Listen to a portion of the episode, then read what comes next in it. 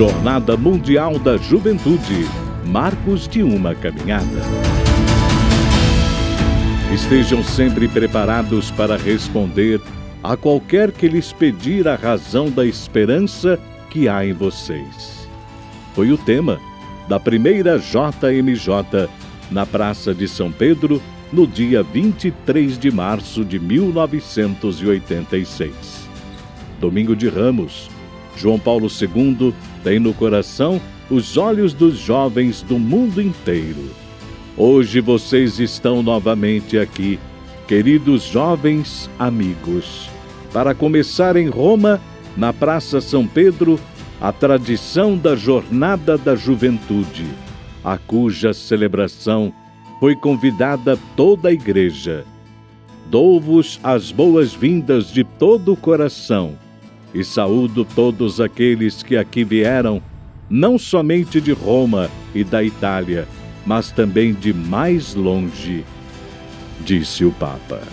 A jornada da juventude, explica, significa precisamente isto: ir ao encontro de Deus, que entrou na história humana por meio do mistério pascal de Jesus Cristo e entrou de modo irreversível.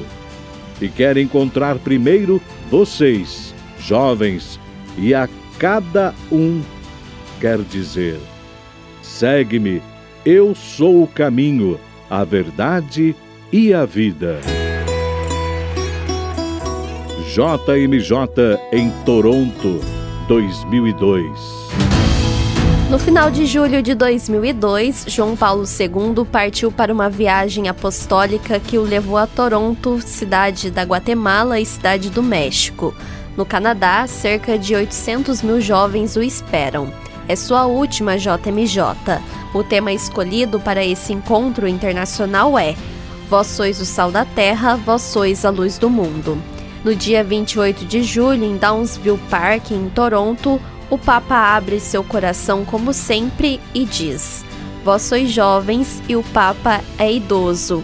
E ter 82 ou 83 anos não é a mesma coisa que ter 22 ou 23. Todavia, ele continua a identificar-se plenamente com as vossas esperanças e as vossas aspirações. Juventude de espírito, juventude de espírito.